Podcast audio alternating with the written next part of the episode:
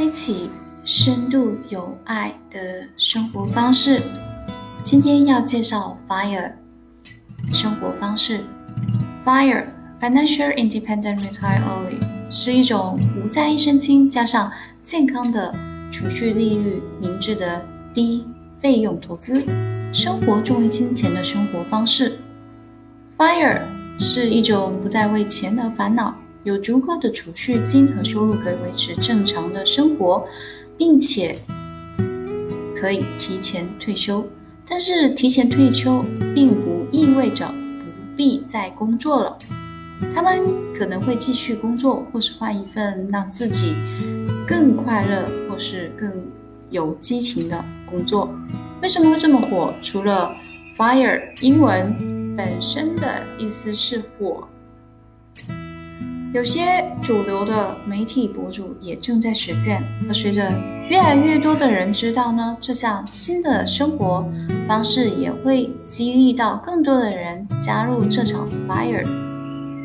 但 fire 不但是关于钱或者最优化你的个人财务，它更是最优化你的生活。其核心问题是什么让你快乐？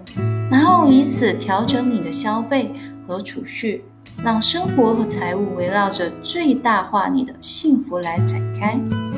心里带着这个目标，Fire 运动也结合了其他运动，包括斯多葛学派、佛教的哲学和心理学的概念。财务自由，提前退休，Fire 归根到底呢是一个个人的旅程。从自我反省开始，了解你的目标、价值观，以及激励你走向 FIRE 财务自由、提前退休。如果你因为讨厌你的工作而想提前退休，就不是一个可持续的目标。因为一旦你达到你的财务目标，你需要掌握如何利用你的时间。实际上，许多 FIRE 的实践者。在经济独立之后，都有一个使命，就是他们想做他们真正想做的事情。这些年，不断涌现出了不同的 fire，比如有那些提前退休，然后利用兼职来增加收入，并且获得医保的人群；又或是那些有足够的副业收入，可以支持提前退休的，比如自媒体或是网红等等；还有那些花费。会在六位数甚至是更多的人群，还有就是最最最普通的极简、节俭 fire。那么这些人呢，他们会把他们的年开销控制在两万五千元以内。fire 运动起源于九十年代的一本书《Your Money or Your Life》。的钱或者你的生活，这本书呢激励着千禧一代改变他们与金钱的关系，谨慎的花钱生活，消除债务，及早存钱以及积累财富，更好的掌控你的财务状况，以此来摆脱激烈的竞争，和最终呢是按照自己喜欢的方式来生活。书中最简单却最让人警醒的思想是。无论你什么时候工作，你都是在用生命能量换取金钱。所以，当你买东西的时候，你应该用生命中的几个小时来考虑它，因为你总是可以去赚更多的钱，但你永远无法收回你的时间，不是吗？那么，怎么才能做到财务自由、提前退休呢？想想你想要过什么样的生活？你认为有意义的人生是什么样的？主流社会中所有关于此类的个人财务的建议都是关于钱。你需要有足够的钱，但是比钱更重要的是生命。你可以出去赚更多的钱，但是你永远无法赚回你的时间，不是吗？所以在你开始考虑钱之前，先想想你。想要什么样的生活？说真的，把它写下来，列出生活中让你最快乐的十件事，写出你认为完美的一天是什么样的。当我做这个练习时，我会很快的意识到了，生活中我最喜欢的大部分东西其实都很便宜，甚至是免费的。比如周末去公园遛狗，和亲戚家小朋友一起游戏，这些都不需要花钱。当我开始思考我想要的生活和我最喜欢的东西，我就更容易优先考虑把钱花在哪里，把钱存到哪里。说到底，只有你过着自己喜欢的生活，钱才是最重要的。我一直认为金钱不是目的，时间才是。虽然这或许很难，也让很多人很迷茫。更难的是花时间去弄清楚。什么能让你真正快乐？但是你需要多去尝试和思考，你想要什么样的生活？对你来说，什么是最重要的？从简单的计算开始，你真正需要多少钱呢？计算出你需要多少钱才能过上那种美好的生活。FIRE 的普遍观念是你需要拥有。二十五倍的年支出的存款才能退休。现在你可以拿一张纸，坐下来看看你需要多少钱才能提前退休。然后呢，只有你写下这个数字，你才能细化到如何达成这个储蓄的金额。把钱花在对你而言有价值或者需要的物品上，而不是。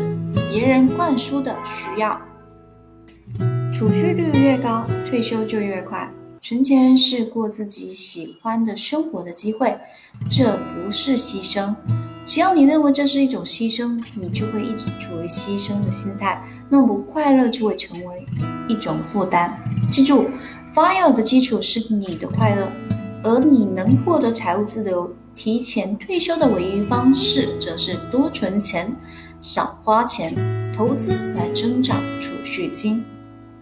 你做预算呢，是最好的开销，就是节省开销的方法，可以让你更清楚的知道哪些是该花的，哪些是不该花的。要认识到，无论你什么时候买东西，实际上你是在用你未来的自由交换它。很喜欢艾尔文说的：“预约就是预，预算就是预约。”更好的未来，还清你的外债，利用好你的好债。有些债务会让你赔钱，有些债务可以让你赚钱。如果用它来投资房地产，或是建立一个房地产帝国，或是学生债务，如果它可以有助于你得到一份更好的工作，或是在职业的生涯中赚更多的钱，就是好债。而反面，坏债，比如说信用卡债务或是其他的贷款等，花钱一时爽，但是因为它的利率可能超过百分之二十，算算利滚利也是挺可怕的。立刻还清你所有的坏债吧，因为你的钱正在不知不觉中流失。复利，相信你一定听过，复利是双向的，这意味着就像你的投资一样，可以随时增长。和复利一样，你的债务也可以。打比方，滚雪球，只要坡度合适，就是路也足够长的时候，那么雪球是会越滚越大的。OK，接下来，增强你的全职工作并争取加薪。另外，学习新的技能。既然你的全职工作就是你目前赚钱最多的工作，那么尽可能多的获得报酬是很重要的。敢于要求加薪。如果公司没有完善的加薪体系的话，别小看加薪，仅仅每年多达百分之一的加薪，就能让你在接下来的二三十年多赚几十万。当然，这是通过投资和计算微小的加薪差距来实现的。另外，多关注最有价值的未来技能，并积极主动的学起来，开始副业。副业是你在全职工作之外能够赚钱而做的任何事情。虽然你可以通过做任何事情来赚钱，但最好的兼职是你可以通过做你真正喜欢的事情来赚钱。这样既可以控制你的收入，也可以控制你的工作时间。尽可能的投资低成本的股票市场或是标普五百指数基金。投资需谨慎，先了解清楚再入市。从储蓄转向投资至关重要啊！把钱存在储蓄账户里是不可能快速实现财富自由的。嗯，独立的资金状况，投资是一个非常基本的要素。投资你的钱是更快让你达到财务自由的目标。当钱开始赚钱，然后增加加速也会随之而来。另外，一定需要存一笔六个月的紧急备用金，以备不时之需。学习理财是通往财务自由的必经之路。投资后需要经常对个人的财务进行跟踪、分析、总结和调整。最后，每天坚持。养成最好的日常习惯，就像生活中许多事情一样，实现经济独立完全取决于努力和执行力，需要连贯性，持续做比其他任何事情都要重要。你不可能几个月就遵循以上这些步骤。如果你想要实现它，那么你就得优先考虑它。你也可以按照自己的意愿，慢慢的开始，或是快速的开始。建立任何可持续的结果的关键，都是按照自己的步伐来开始，在你能赚钱的地方开始多赚钱，从而推动你的投资百分比提高百分之一。这真的很重要。只要你懂得并坚持投资，你今天投资的每一块钱都会增值。积累财富的关键在于我们的日常习惯。我们的理财习惯越好，赚的钱就越多，存的钱也就越多，投资的钱越多，增长的钱也就越多。其实积累财富就是控制尽可能多的变量，然后呢让它增长。Money Mustache 那篇关于提前退休背后精能简单的数学原理，在文章中提到的，比如说假设。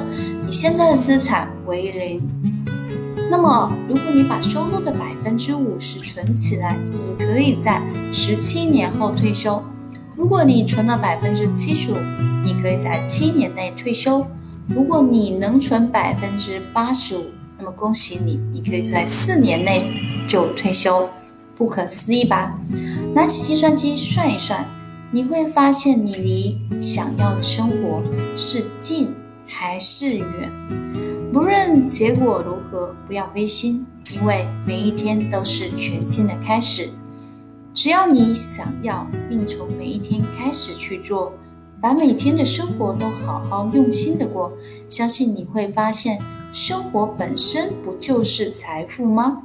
幸福它从来没有缺席，只是你太匆忙，没有注意到而已。希望你也能过上自己想要的幸福生活。Fire 生活方式你喜欢吗？欢迎留下你的评论哦。